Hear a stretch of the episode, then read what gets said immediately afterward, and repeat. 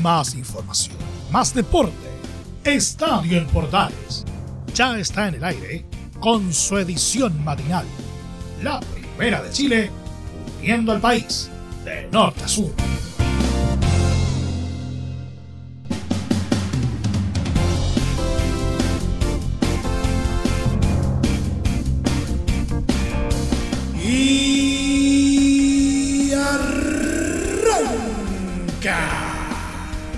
Señoras y señores, ¿cómo les va? Muy buenos días, bienvenidos una vez más, bienvenidos al show día viernes, víspera de fin de semana y eh, hoy día se inicia prácticamente lo que es eh, una nueva fecha, la número 22 del torneo nacional de primera división. Una fecha, eh, eso sí, bastante accidentada, producto del sistema frontal que azotó esta semana a la zona centro-sur del país y que ha traído como consecuencia eh, varios partidos eh, suspendidos, no solamente en primera división, sino que también en la primera B y en la segunda profesional.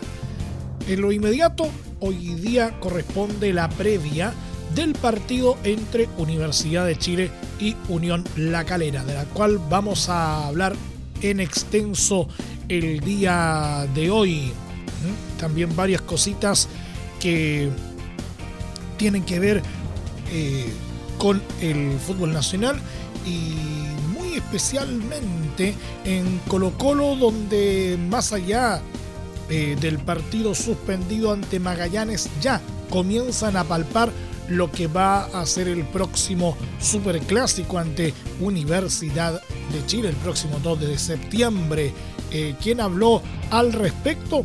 Eh, su portero Brian Cortés. Tenemos declaraciones. Eh, también eh, vamos a analizar lo que nos dejó una jornada más de copas, copitas, coperas, Copa Libertadores y Copa Sudamericana que siguen viviendo sus cuartos de final en ambos casos.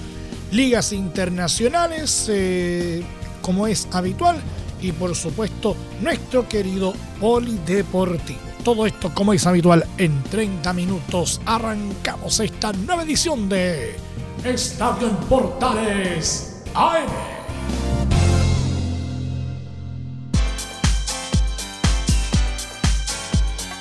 Desde el máster central de la Primera de Chile, uniendo al país de norte a sur, les saluda Emilio Freixas. Como siempre, un placer acompañarles en este horario.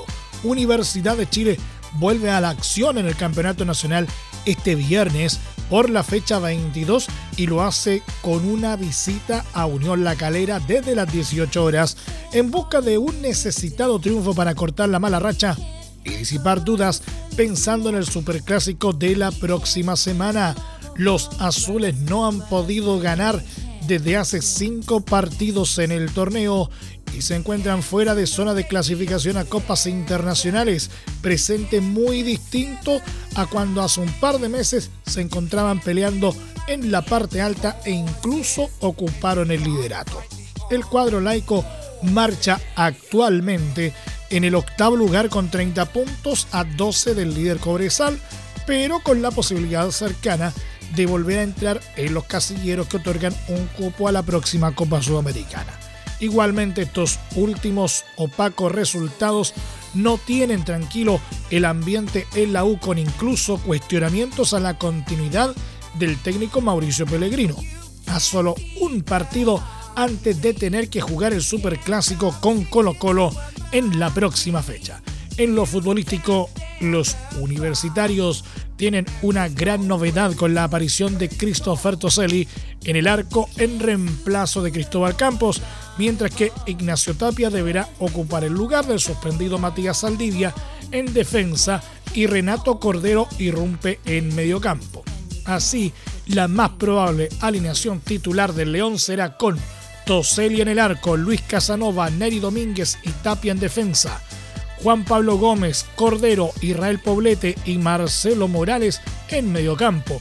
Más adelantado, Lucas Asadi y en ataque, Darío Osorio junto a Leandro Fernández. Por su lado, Unión La Calera llega en un momento en el que arrastra irregularidad donde de haber encadenado tres victorias pasaron a sufrir una derrota y un empate en sus últimos dos partidos jugados, a manos de Palestino y Ñublense respectivamente. Los cementeros se encuentran solo una posición bajo su rival de este viernes, novenos con 28 unidades, por lo que de ganar también será un impulso para seguir en la pelea por encaramarse a zona de copas. Un punto de preocupación, eso sí, para los de la región de Valparaíso es su historial jugando como locales ante la U, puesto que en sus dos últimos cruces cayeron derrotados y para remontarse a su última victoria hay que trasladarse a 2020 en la segunda rueda de aquella temporada. Ahora, Unión La Calera recibirá a Universidad de Chile este viernes desde las 18 horas y será transmisión de Estadio en Portales desde las 17.30 horas por todas las señales de la Primera de Chile con relato de Carlos Alberto Bravo.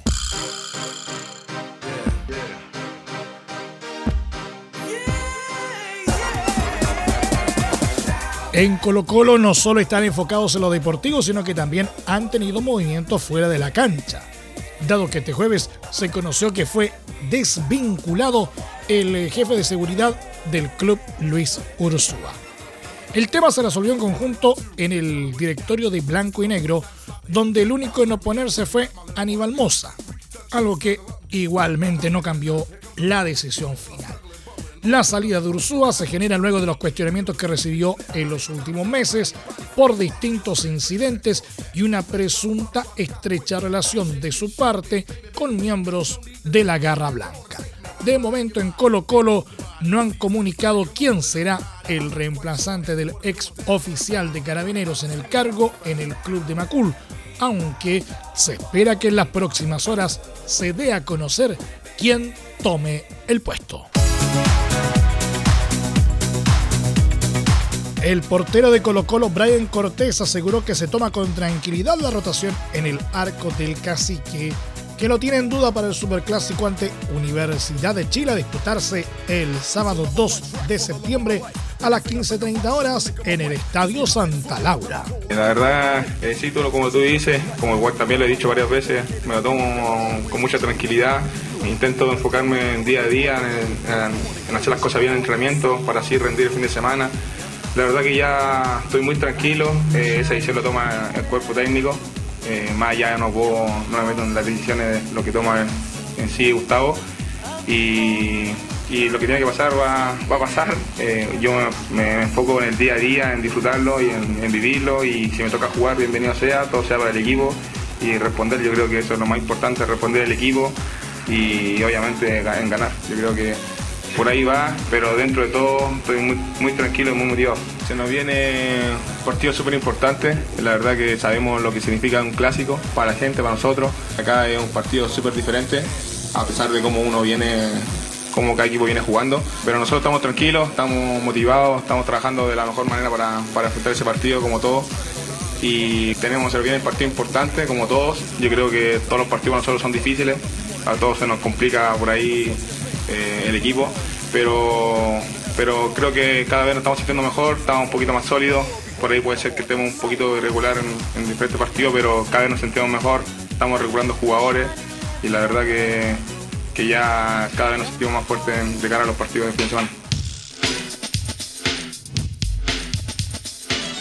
El técnico de Universidad Católica Nicolás Núñez hizo la previa del partido que el elenco cruzado jugará este fin de semana ante Ñublense. En la ocasión el estratega tuvo palabras para la campaña cruzada y en específico para la carencia de gol que ha mostrado el equipo en los últimos partidos, tanto en Campeonato Nacional como en Copa Chile. No hemos puesto tanto énfasis en, la cantidad de minutos ni, de partidos. Sabemos sí que es algo de los que nos tenemos que ocupar, claramente y en ese sentido, sí, obviamente buscamos alternativas, como llegar al gol. Dentro de los partidos, igual siempre hay un análisis, sobre todo en si nos hemos aproximado al arco, porque también muchas veces, por mérito de los arqueros, por variables o impredecibles que el, juego tiene, también eh, se erran goles.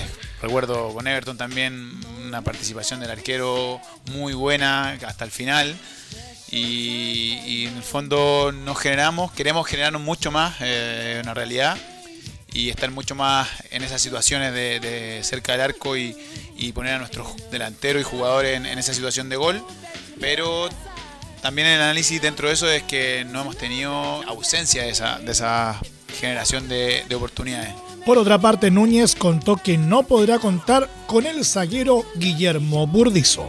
Con la salida de, Guillermo, obviamente que, va a haber una, una diferencia con respecto al 11 que inició el último, el último partido con, con Colo Colo, porque Guillermo estaba estaba dentro y disponible, así que buscaremos alternativas, la hemos trabajado y siento que en ese puesto tenemos solidez con Daniel, con mismo Alfonso por dentro, como central, con Gary también, entonces eh, hay alternativas y, en eso nos hemos eh, enfocado, en que, en que podamos tener esa solidez defensiva que, creo que hemos ido avanzando, si bien no es lo, el ideal que, queremos, pero hemos ido avanzando creo en en, los últimos partidos con Colo Colo sobre todo.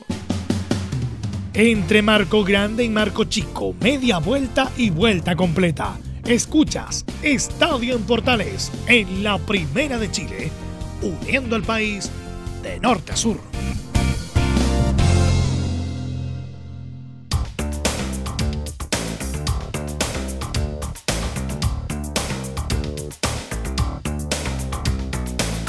Muchas gracias por seguir en nuestra sintonía. Seguimos haciendo Estadio en Portales en su edición AM, como siempre, a través de las ondas de la Primera de Chile, uniendo al país de norte a sur. Vámonos con copas, copitas, coperas. Fluminense hizo valer su localía en Maracaná y se impuso por 2 a 0 sobre Olimpia este jueves en la ida de cuartos de final de la Copa Libertadores de América. El cuadro carioca fue absoluto dominador ante los paraguayos que optaron por una estrategia defensiva que permitió a los locales tener siempre ese control del partido. Pese a la gran posesión, Fluminense tuvo poco acierto y solo pudo anotar dos goles. André en la primera parte a los 43 minutos y Germán Cano en la segunda a los 59 liquidaron el compromiso para el Flu. La revancha entre Olimpia y Fluminense se jugará la próxima semana, el jueves 31 de agosto, en el Estadio Defensores del Chaco en Asunción, desde las 20.30 horas.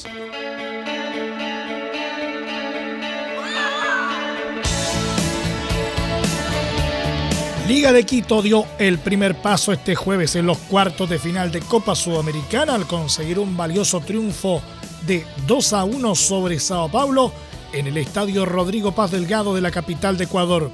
El elenco dirigido por Luis Subeldía se hizo fuerte de entrada en el partido y tomó la ventaja con los goles de Johan Julio a los 2 minutos y de Renato Ibarra en los 25 de la primera mitad.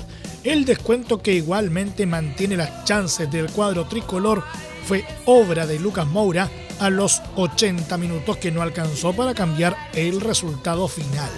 De esta manera, Liga de Quito jugará con la ventaja ante Sao Paulo en la revancha que tendrá lugar el próximo 31 de agosto en el Estadio Morumbí.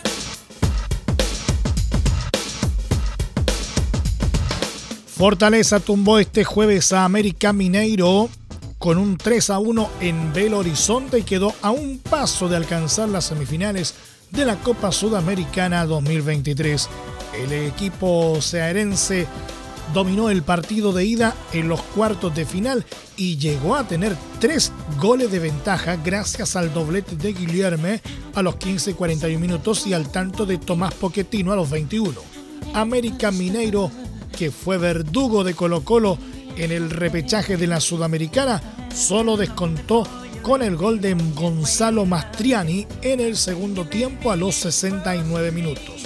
La revancha de cuartos de final se disputará la próxima semana en el Estadio Castelao el jueves 31 de agosto a las 18 horas.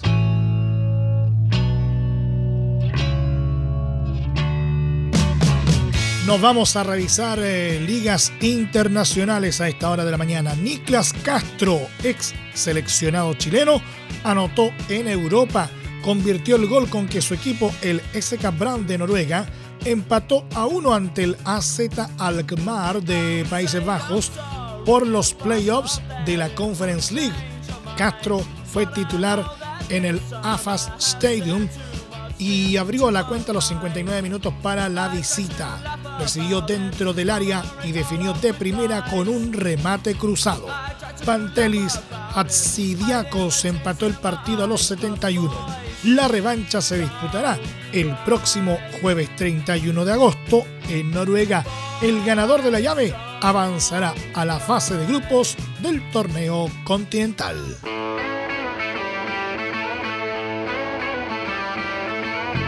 La estrella nacional eh, Alexis Sánchez arribó a Milán para sellar en las próximas horas su retorno a Inter, elenco al que llegará como jugador libre tras su salida de Olympique de Marsella. El chileno aterrizó en la ciudad italiana junto a su representante Fernando Felicevich y lo hizo con buen ánimo, levantando el dedo pulgar ante el saludo de un periodista y sacándose fotos con algunos hinchas. La vuelta del tocopillano al elenco lombardo se gestó luego de la salida de Joaquín Correa, quien se irá a Marsella, justamente la escuadra que defendió maravilla en la temporada anterior.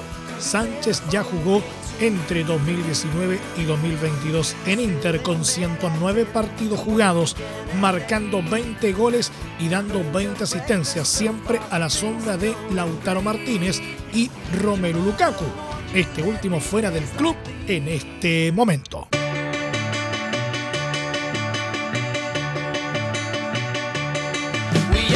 El chileno Enzo Rocco vio acción en la derrota de Altaí eh, por 3 a 0 ante Al Wada por la cuarta fecha de la Liga de Arabia Saudita.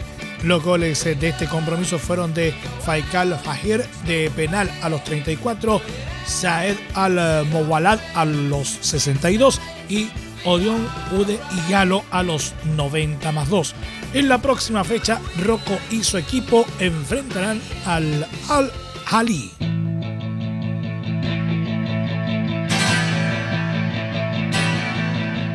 Y nos vamos a nuestro querido polideportivo. Comenzó el decimonoveno Mundial de Básquetbol de la historia eh, durante la pasada madrugada, ¿no es cierto? En las sedes compartidas de Japón, Filipinas e Indonesia, un certamen que tiene Estados Unidos como máximo favorito, a pesar de que su plantilla está lejos de tener a los grandes nombres de la NBA.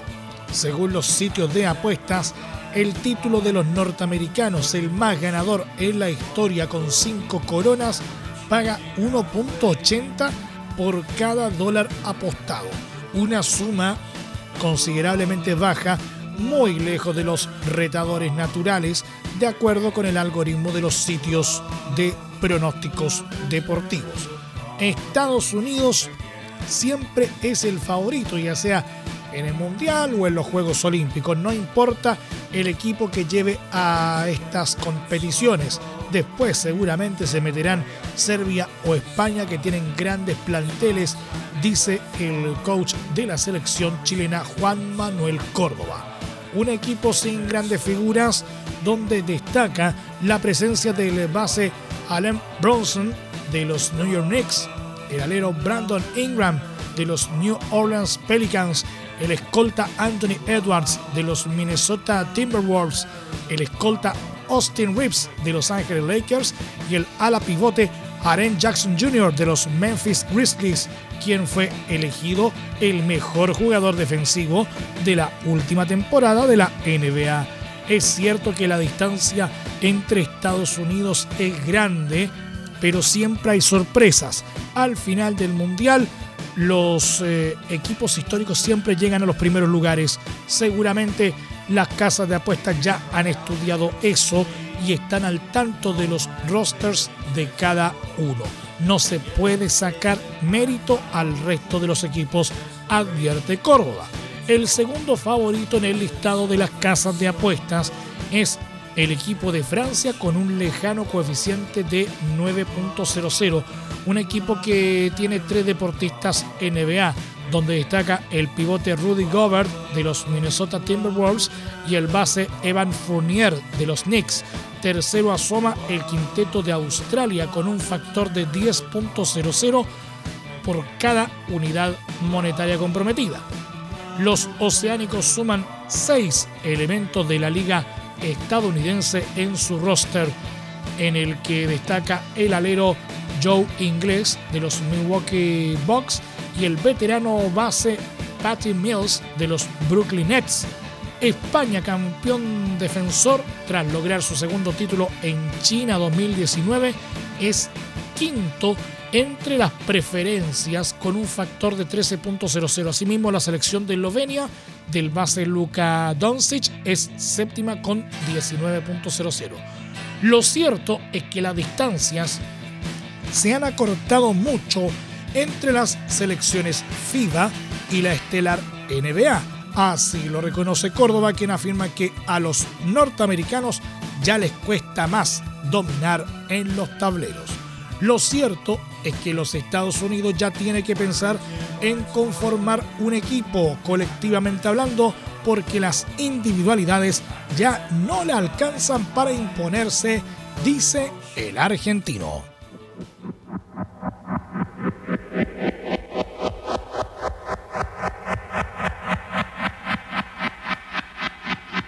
Y una triste noticia para cerrar el programa del día de hoy, lamentablemente. Impacto total en el mundo de la lucha libre luego de que este jueves se confirmase el fallecimiento de Wyndham Rotunda, más conocido como Bray Wyatt, en su destacado paso por la empresa estadounidense WWE. La noticia fue dada a conocer por el CEO de la compañía Triple H, quien a través de sus redes sociales señaló Acabo de recibir una llamada del miembro del Salón de la Fama de la WWE, Mike Rotunda, quien nos informó de la trágica noticia de que nuestro miembro vitalicio de la familia WWE, Winham Rotunda, también conocido como Bray Wyatt, falleció inesperadamente hoy. Nuestros pensamientos están con su familia y pedimos que todos respeten su privacidad en este momento, agregó. Bray Wyatt había tenido su retorno a WWE en octubre de 2022 y se encontraba fuera de pantalla desde el pasado mes de marzo producto de una lesión, pero también tuvo que lidiar con una depresión durante 2020 y 2021 cuando se encontraba con contrato en su primera etapa en la empresa. Durante gran parte de su vida estuvo vinculado a la lucha libre en WWE, tuvo sus inicios en NXT y saltó a la fama mundial en 2013 cuando debutó en el roster principal como el líder de The Wyatt Family. A lo largo de su estadía en WWE, cambió en varias ocasiones de personaje, pero siempre mantuvo la esencia de un luchador sombrío, teniendo como alter ego a The Fiend en los últimos años. Entre sus campeonatos y logros destacan un reinado como campeón de WWE, dos como campeón universal de WWE, un reinado como campeón en parejas de Raw junto a Matt Hardy, otro como campeón en parejas de SmackDown junto a Randy Orton y Luke Harper y además fue el ganador de la Elimination Chamber en 2017. Y nos vamos. Muchas gracias por la sintonía y la atención dispensada. Hasta aquí nomás llegamos con la presente entrega de Estadio en Portales en su edición AM, como siempre, a través de las ondas de la Primera de Chile, uniendo al país de norte a sur. Les acompañó Emilio Freixas. Muchas gracias a quienes nos sintonizaron a través de las distintas plataformas de Portales Digital, a través de los medios unidos en todo el país y desde luego a través de la Deportiva de Chile Radio Sport Continúen en sintonía de Portales eh, Digital porque ya está aquí la mañana al estilo de un clásico portaleando la mañana a continuación. Más información luego a las 3.30 horas en la edición central de Estadio en Portales con la conducción de Velus Bravo y los tradicionales viernes musicales. No se lo pueden perder.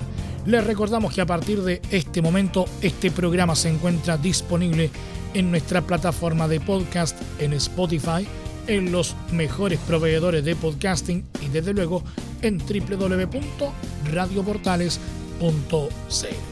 Y finalmente la invitación es a que nos encontremos a partir de las 17.30 horas por todas las señales de la Primera de Chile para lo que será el duelo entre Unión La Calera y Universidad de Chile junto a Estadio en Portales desde las canchas, con relato de Carlos Alberto Bravo. Que tengan todos un muy buen día y un excelente fin de semana. Más información, más deporte. Esto fue Estadio en Portales con su edición matinal. La primera de Chile, viendo al país de norte a sur.